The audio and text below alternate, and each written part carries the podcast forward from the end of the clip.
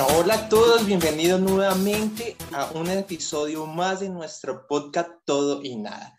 La verdad, esta nueva temporada que se llama No lo digas ha sido algo espectacular.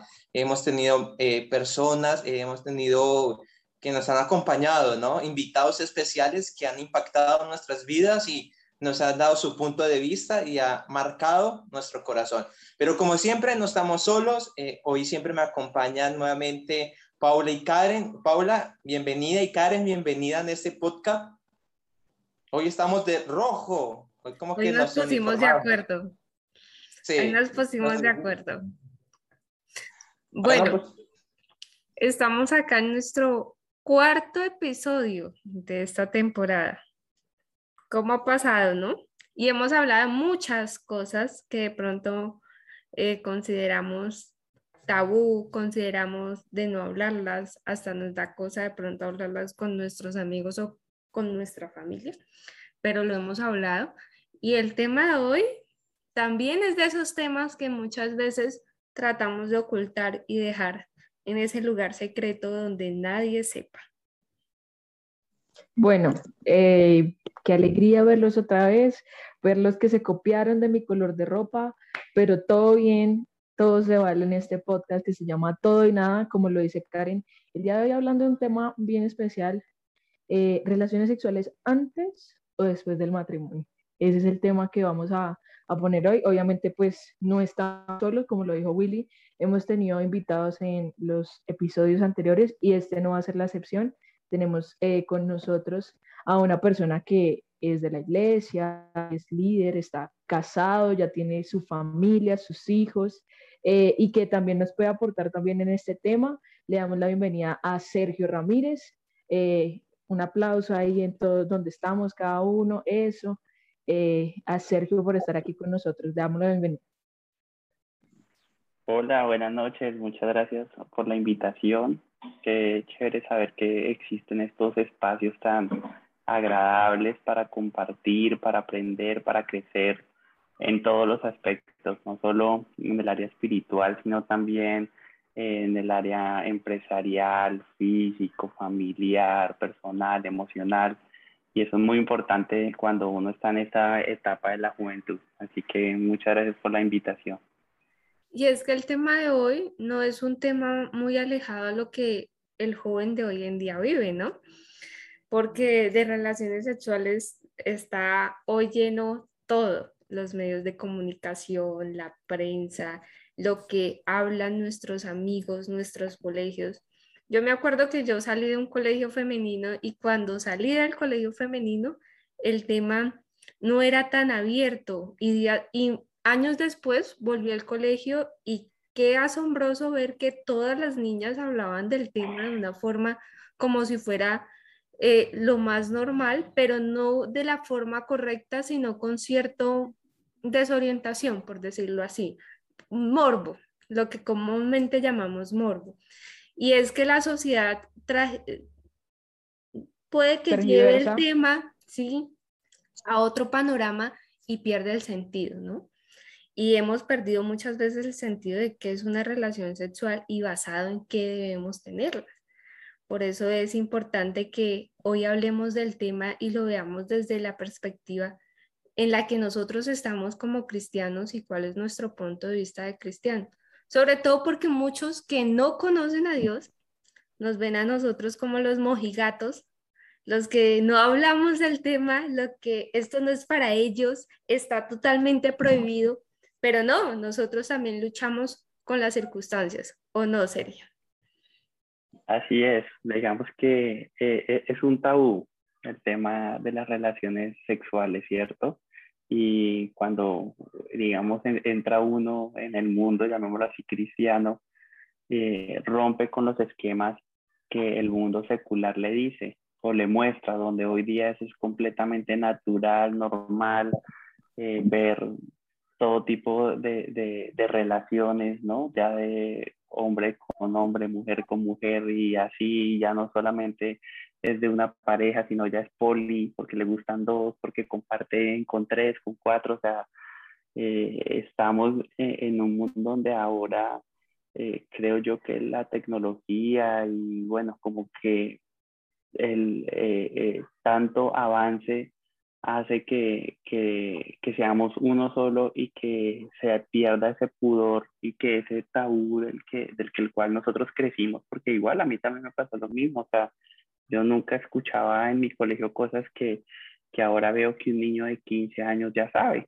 entonces eso es verdad que, que por eso es tan importante hablar de estos temas desde jovencitos, o sea, de poderles uno hablar, y es más, desde niños, decirles cómo se llaman eh, las partes sexuales del hombre, del niño, de la niña, de que, que a uno no lo deben tocar, no lo deben manosear, de que se tiene que cuidar, de que a uno solamente las partes íntimas lo puede tocar el papá, la mamá, así me va a entender, porque muchas veces uno, como es un tema que no se habla en casa, precisamente por eso ve uno tantas cosas, violaciones, eh, aberraciones, porque así aprovechan de, de la poca, del poco conocimiento o de la ingenuidad de los niños.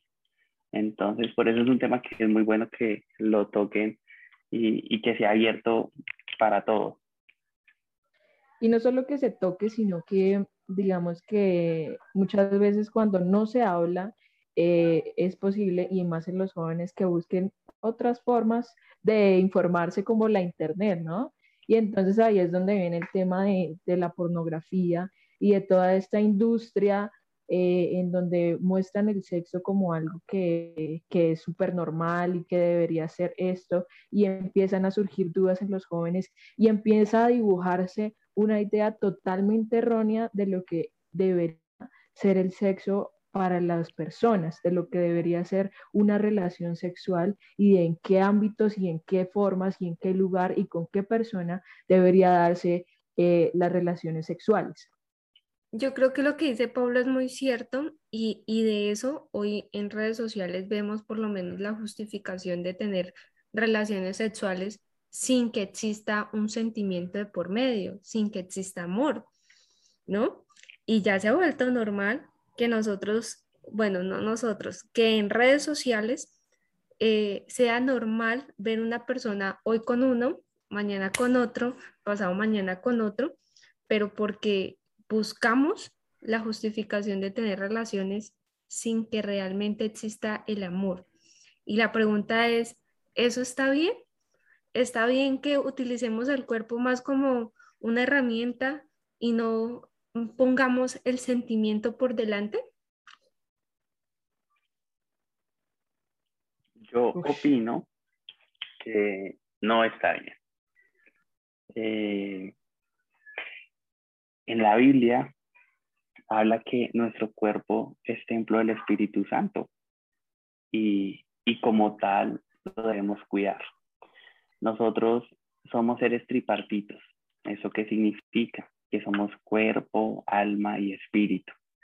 Y al ser nosotros ese templo, no solamente tenemos que cuidar el cuerpo, que es esto que vemos, lo que comemos, lo que escuchamos, lo que hacemos, eh, también tenemos que cuidar el espíritu, que es lo que nos conecta con Dios, y el alma, que es toda la parte de las emociones.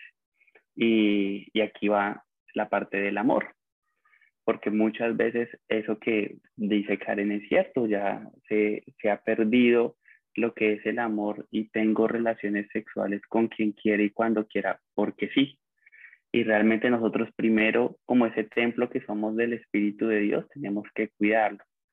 Y segundo, tenemos que tener autocontrol o lo que se llama el dominio propio, de que así yo quiera, porque eh, esto que ustedes ven acá es carne, o sea, dan ganas, o sea, no, no es mentira que uno vea una mujer como hombre y si uno la ve vestido baño, en bikini, mostrando, pues a uno le llama, la, y si es bonita, pues a uno le llama la atención, porque nosotros los hombres, digamos que todo nos entra por los ojos, cosa que las mujeres es diferente, a las mujeres le entra por los oídos, por lo que uno a ellas. Entonces, por eso sí es muy importante que nosotros podamos cuidarnos y, y saber hasta qué punto podemos llegar con las personas. Amor es lo más prima por sobre el deseo, la pasión de poder tener alguna relación. Bueno, ya que hablamos del amor, ¿cómo debería realmente darse como una, una relación? Porque muchas parejas se novian y relaciones sexuales porque somos pareja, pero realmente, ¿por qué debería haber eh, este compromiso que se llama matrimonio? ¿no? Mucha gente dice, ay, no, yo llevo cinco años con esta persona y estoy muy bien así, pero no me quiero casar. ¿Por qué debería ser eh, virgen hasta el matrimonio? Porque yo debería guardarme como joven o como jovencita para ese eh, momento, digamos que es el matrimonio. ¿Quién quiere responder? Willy, Willy, que ha eh, estado calladito. Hoy, estoy escuchando, hoy estoy escuchando, con suave. Siempre está escuchando. Va a decir que quiere aprender. Sí, ¿por qué no? ¿Por qué no? Traemos invitados para aprender y escuchar. ¿Sí o no? Bueno, creo que todo lo que dijeron es muy cierto. Eh, no me, me, sentí como viejo cuando dijeron, en el colegio nunca escuché eso, creo que me pasó lo mismo. como que no, no, eso no, no va a ser. Yo dije, sí, me pasó lo mismo, me pasó lo mismo. O sea, nunca fui así como eh, muy abierto, la tecnología nunca llegó a mi pueblito, pero eh, en mi punto de vista, a la respuesta de Paola, soy de los que pienso que realmente debe haber un compromiso, eh, como compromiso del matrimonio. Y ya después viene como esa parte y aclarar, ¿no? Como cristiano, dicen que como el tabú de que el sexo no es para los cristianos, eso es falso, eso fue, fue creado por Dios definitivamente, fue creado por Dios para nosotros como seres humanos, ¿sí? Pero todo sobre un marco, eh, en un marco especial, en un marco donde realmente hay amor, en un marco donde haya respeto, porque cuando se, se quita lo que es amor y se quita lo que es respeto, viene algo que es como salvaje, algo que no es humano, algo que no es natural. Entonces, considero que sí, el matrimonio tiene que ser como las llaves, el inicio para empezar a abrir todo ese, ese mundo, ese regalo que Dios nos está dando. Yo creo que una de las cosas por las cuales de pronto deberíamos empezar para definir si llegar al matrimonio virgen es lo ideal o no es lo ideal, es entender que de pronto las relaciones sexuales, más que un acto, es una entrega de todo lo que somos, ¿no? Cuando nosotros estamos teniendo relaciones sexuales con otra persona, estamos uniéndonos en todo el sentido de esa persona y posiblemente no sea la persona para cada uno de nosotros. Y estamos haciendo de cierta forma un pacto de cuerpo con alguien que ni siquiera nos conviene o con alguien que ni siquiera está destinado para nosotros. Tal vez por llevarnos al deseo, por la pasión y no mirar realmente lo, lo que o el propósito de una relación sana, ¿no? Muchas veces tomamos a la ligera que las relaciones sexuales es solamente el querer estar y el, el satisfacer un deseo, pero no vemos que es ligarnos, ligarnos en el sentido de unión, de esas uniones que son difíciles, de esas uniones que no se pueden romper fácilmente con otra persona.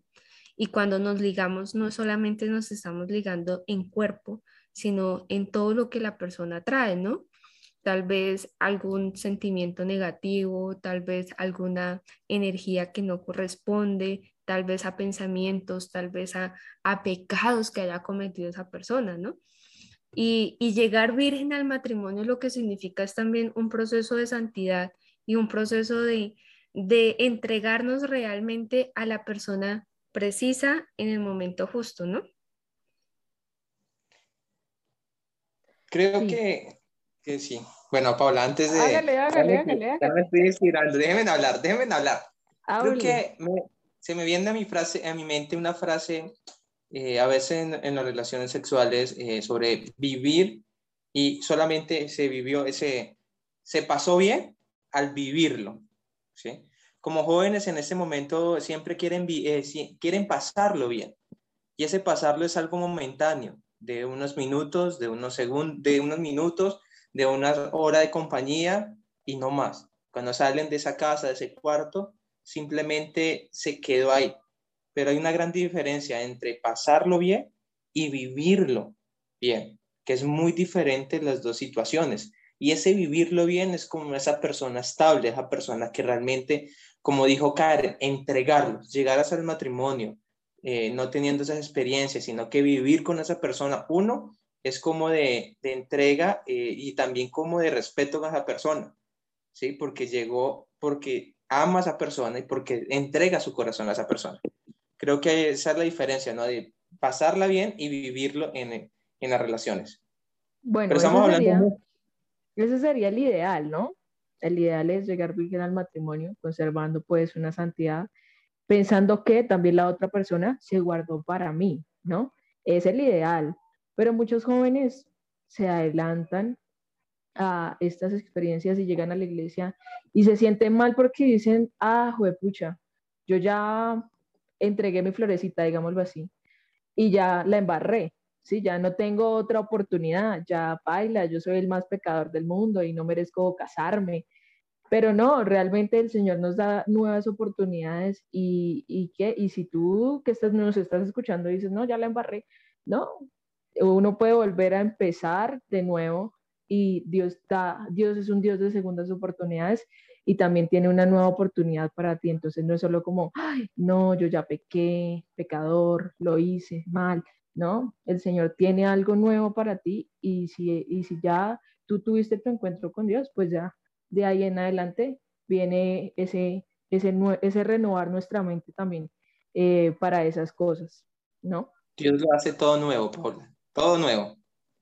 Así es.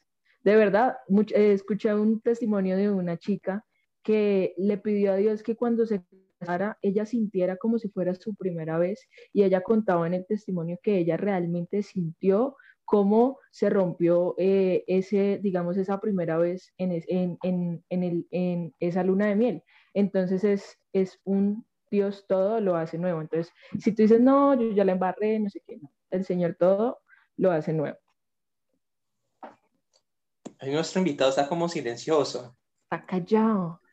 Estaba escuchándolos, estaba escuchándolos y sí comparto lo que ustedes comentan, lo que dicen.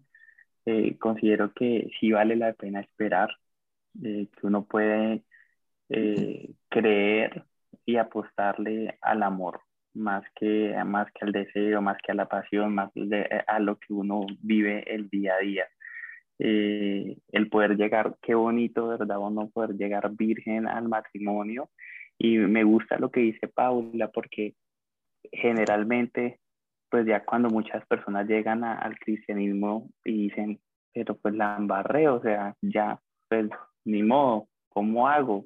Si no puedo volver el tiempo, soy pecador.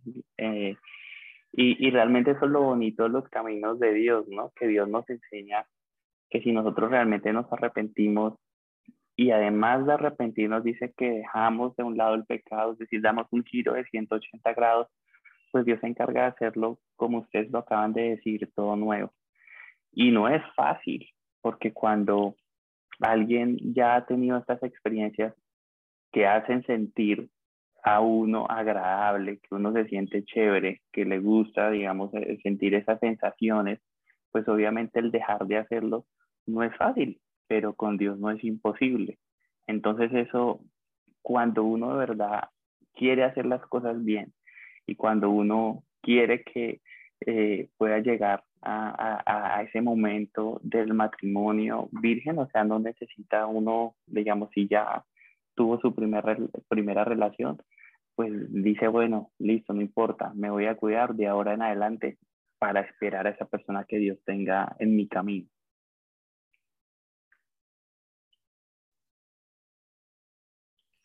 Bueno, ¿qué tan importante resultaría ser desde una óptica de pronto ya en pareja, ya en relación, eh, en matrimonio, las relaciones sexuales dentro de esa relación? Eso sí le toca a Sergio. Eso sí le toca a Sergio. Así, para miren, Sergio. Miren, eso eh, eh, es, un, es un tema que de verdad uno lo debe hablar con, el, con la pareja. Pero bueno, yo les quiero contar algo, pues como para que de pronto, ya que entramos en temas de matrimonio, eh, es importante que, que ustedes sepan que los cristianos el noviazgo es válido, pero para uno llegar al noviazgo hay todo un proceso. Y yo les cuento pues como mi experiencia de cómo fue este proceso. Y lo que nosotros iniciamos con la que hoy, es mi esposa, hicimos todo un, un, un, una etapa, iniciamos una etapa de, de, conocernos, de ser amigos, de poder saber qué nos gustaba el uno del otro, eh, que eso es muy importante, le digo a ustedes, o sea, mm, creo que yo cometí errores ante, en, en relaciones anteriores porque, y, creo que es un error que todos cometemos, porque siempre tratamos de que a la persona le guste, o sea, de yo ajustarme a lo que le guste a la persona. Entonces, un ejemplo, a ella le gusta, y lo digo porque me pasaba, a mí me gustaba una peladita, pero ella me tocaba llevarla a lugares donde solamente a ella le gustara. Y yo soy muy relajado, a mí me gusta la empanada de la esquina, el chorizo de allí de la vecina, o sea, a mí, digamos eso, no, ella tenía que ser en lugares especiales. Y entonces yo me acomodaba a, a eso porque era la niña que a mí me gustaba. Y hasta que llegó un momento que dije, pero, o sea, estoy dejando de ser yo por ajustarme o adecuarme a lo que al perfil de ella y yo creo que ese es un grave error que nosotros cristianos y no cristianos o sea cometemos eh, es muy importante que nosotros seamos sinceros honestos que aprendamos precisamente escuchaba ayer una entrevista donde dice que nosotros los colombianos tenemos un problema o los latinoamericanos y es que nos da miedo, nos da pena, nos da temor decir no, ¿no? O sea, y como que no lo justificamos. Entonces, oiga, William, vamos esta noche a, bueno, no sé, vamos a tomar algo. Y William y no quiere, o sea, no quiere. Y él, ay, Sergio, es que no, es que el COVID, es que tengo que cuidar a mi mamá, es que esta noche tengo una reunión, es que ¿Sí me entiendes? porque uno se justifica, o sea, e, es, extraño, pero es la naturaleza y a mí aún me pasa. Y eso me hacía acordar que yo también hago lo mismo, o sea, a mí, yo para decir no, tengo que explicar el por qué, el por qué, el por qué. Y esto nos pasa a nosotros con nuestras relaciones, como que siempre nos adecuamos y nos ajustamos a lo de, a, a lo, al, digamos, al molde de la otra persona. Y más que eso, es muy importante que nosotros sepamos que seamos honestos primero con nosotros y segundo con la otra persona y decirles, a mí me gusta esto, a mí no me gusta esto, comparto esto de ti, comparto esto de, de, de, esta otra persona. Eh, ¿Por qué? Porque yo les digo algo, cuando uno llega a un nivel de confianza entre, digamos, si uno pasa de un noviazgo a un matrimonio y ya entra a, a, a esa etapa de matrimonio, y entonces cuando todo era así, todo era amor, todo era paz, toda la luz, y digo una vez no, pues ya ustedes imaginarán la guerra naval que inicia en el hogar. Entonces sí, y es muy importante y yo creo que eso lo aprendí mucho con mi esposa. De, de, ella me decía que, que yo era el hombre de los no, porque a todos yo le decía no. Pero no es que le dijera no, sino que simplemente yo, pues de verdad, como que quería ser muy honesto con ella y que ella supiera qué me gustaba, qué no me gustaba. Y yo también, digamos, quería saber eso de ella. Yo decía, si yo salgo con mis amigos y tú no quieres ir, dime, ay, amor, no, la verdad no quiero ir. No pasa nada. Que el día de mañana, si tú quieres salir eh, con tus amigos y me dices a mí, yo la verdad no quiero, pues también digo fresco y tranquilo, ay, amor, no, no quiero, tranquila, ve, tranquila. Si me va a entender, entonces, mire, importante, honestidad, o sea, transparencia. Eso, eso es muy importante. Y y precisamente por eso ese proceso de conocerse bien tiene que llegar a una amistad. Y, y es muy importante que esa amistad sea una amistad eh, eh, fuerte, en poder yo decir que ella es mi mejor amiga y que yo soy su mejor amigo. Porque ustedes, creo que cada uno de ustedes tiene sus mejores amigos y uno mejor amigo le cuenta todo. O sea, uno se muestra tal cual, se muestra lo buena gente que es o lo mala gente que es o sus cosas buenas, sus cosas malas. Entonces uno tiene que llegar con esa persona a ese punto de que yo pueda decir, oiga, es que más que mi novia es mi mejor amiga, o más que mi novio es mi mejor amigo. Y, ahí es donde entonces empieza una amistad especial, que es el segundo paso, digamos, de, nuestras relaciones como, cristianos.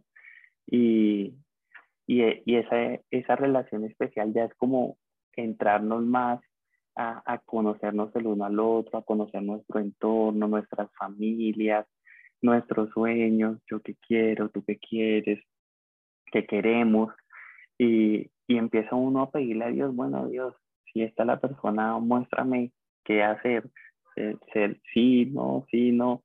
Y, y viene un proceso después, que es el morir a esa persona. Si realmente el amor empieza a florecer de una manera impresionante, hay que uno saber llegar al momento de decir, paro esto y si realmente el y, y, al parar esto, es decir, me separo un tiempo de esa persona y si realmente el sentimiento muere, pues es porque no es de, sí, como que no viene de parte de Dios, pero si el sentimiento aún permanece eh, y, y, y Dios me da esa palabra, sigamos para adelante.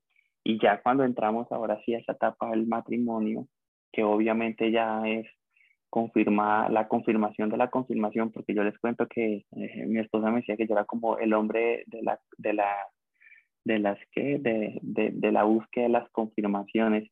De las señales. de las señales, exacto, porque créanme que yo para tomar esa decisión de casarme no pedí una ni dos, pedí muchas señales.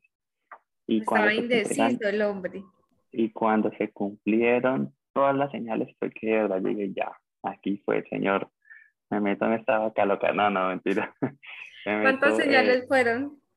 Uy, no, es que no las recuerdo porque no las tengo aquí, pero yo tengo un documento escrito, yo escribía todas.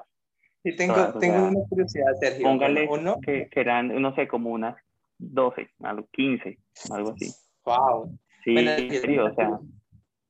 Una curiosidad. Uno, explicarles a los que nos está escuchando qué son esas señales eh, por qué como cristiano ponemos señales delante de Dios y cuál fue la señal más loca que recuerda que pusiste y que Dios la cumplió exacta.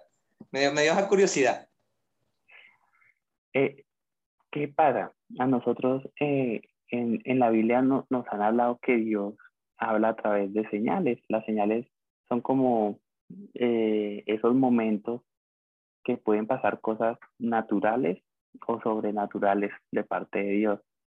Entonces yo me acuerdo que eh, un, bueno, entre, entre tantas de esas señales eh, pasó algo y era que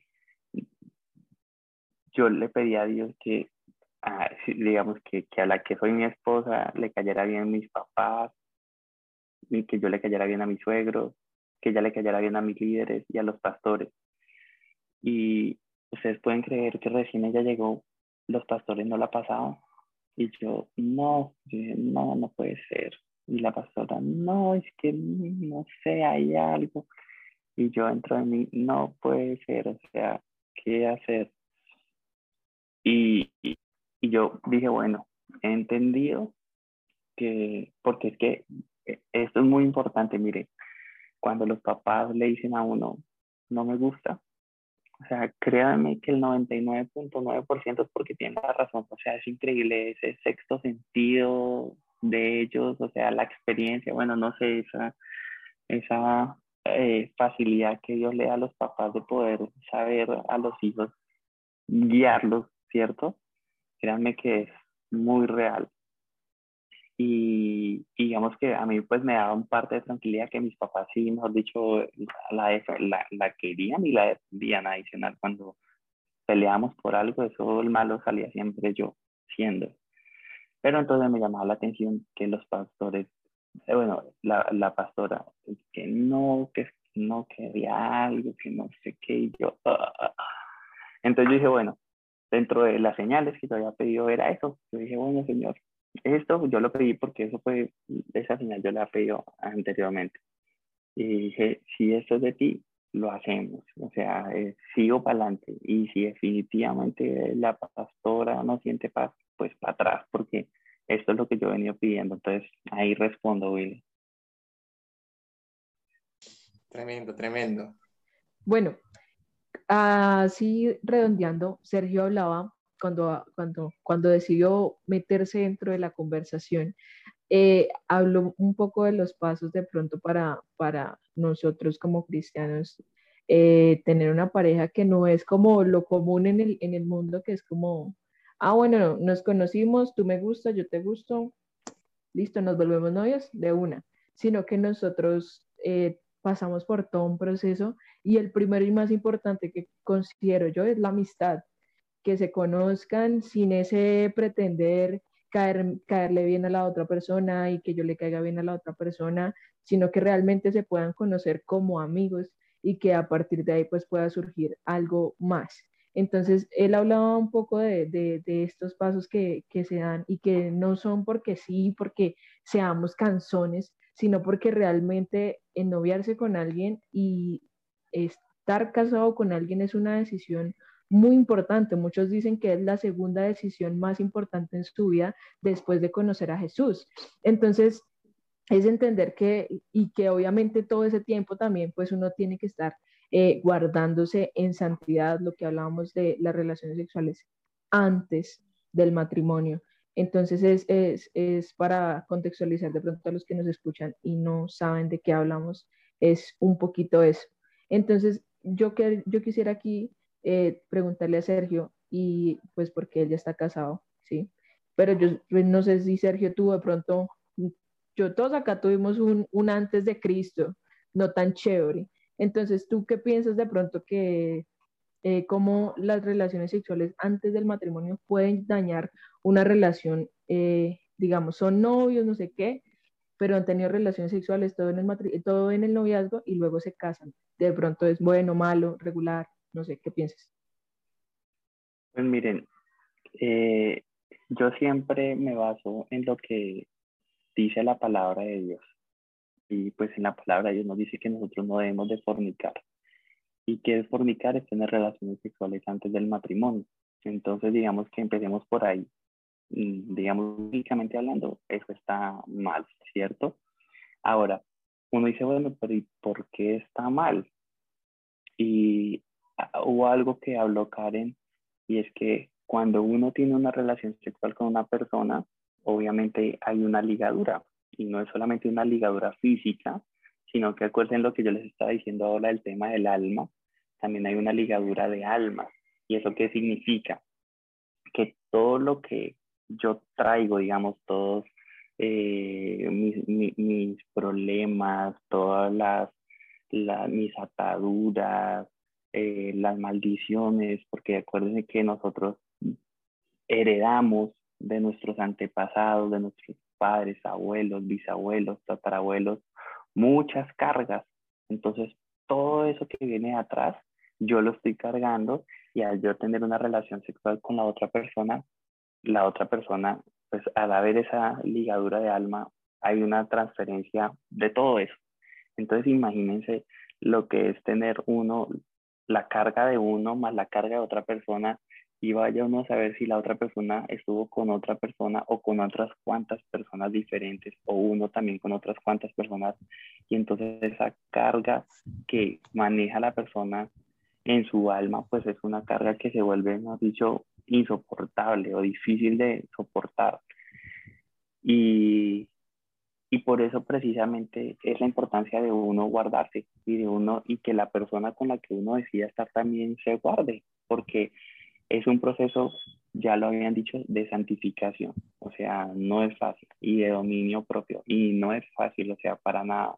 Es muy, de verdad, fuerte, es de mucho uno saber y tener claro, decir, no voy a, no voy a hacerlo, porque igual, o sea, yo cuando estábamos con, con, mi esposa en proceso de noviazgo, duramos año y medio de novio, más o menos, y, igual, o sea, la carne es carne, hicimos entender, y uno sentía ganas de estar con esa persona, pero entonces teníamos que cuidarnos y tener la, la, la, la, la fuerza y el dominio decir, no lo vamos a hacer hasta cuando estemos y lleguemos a, a, a nuestro, al matrimonio, pues donde podamos compartir y donde podamos sentir que soy 100% para ella y que ella es 100% para mí.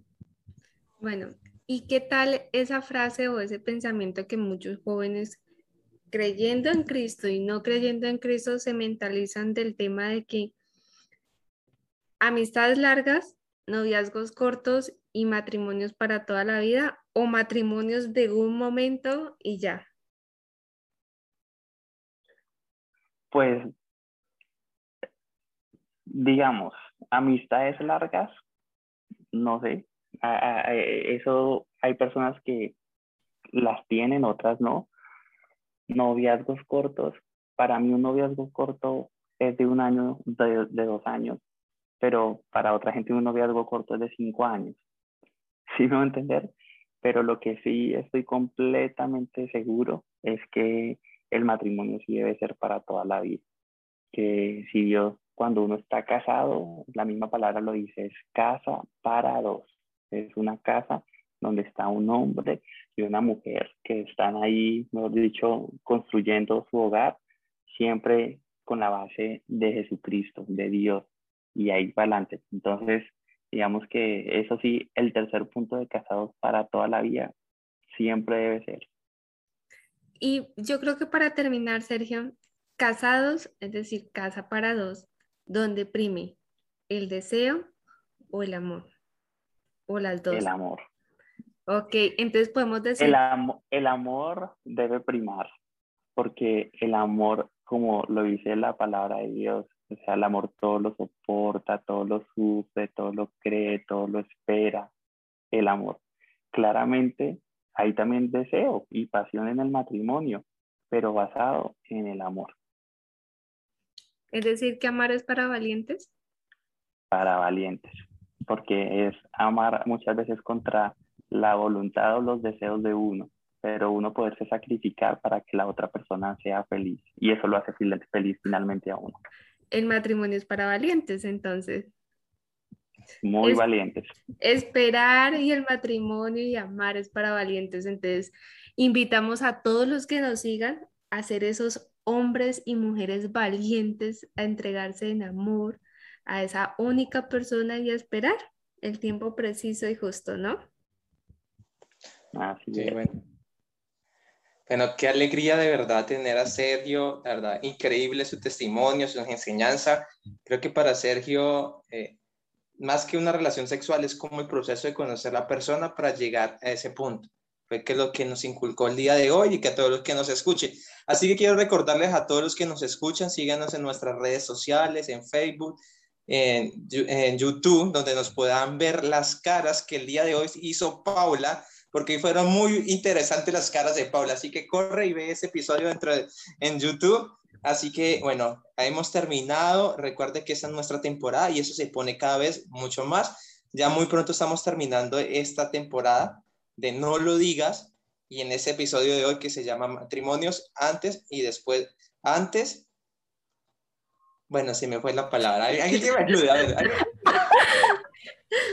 Por favor, un momento de risa, un momento de risa por Willy. Lisa, sí, despídala. Bueno.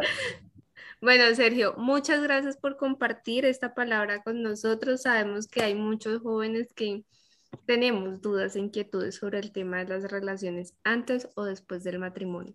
Pero acá en la síntesis es que debe ser después del matrimonio y debe ser basado en amor, ¿no? Entonces te damos gracias por esa palabra, por acompañarnos. Le damos gracias a todos los que nos escuchan y nos ven. Nos pueden seguir en todas nuestras redes sociales, en todos nuestros canales y los esperamos en un próximo capítulo ya por terminar nuestra temporada número 2. No se lo pierdan, el último está mejor. Gracias a todos, bendiciones, chao. Chao.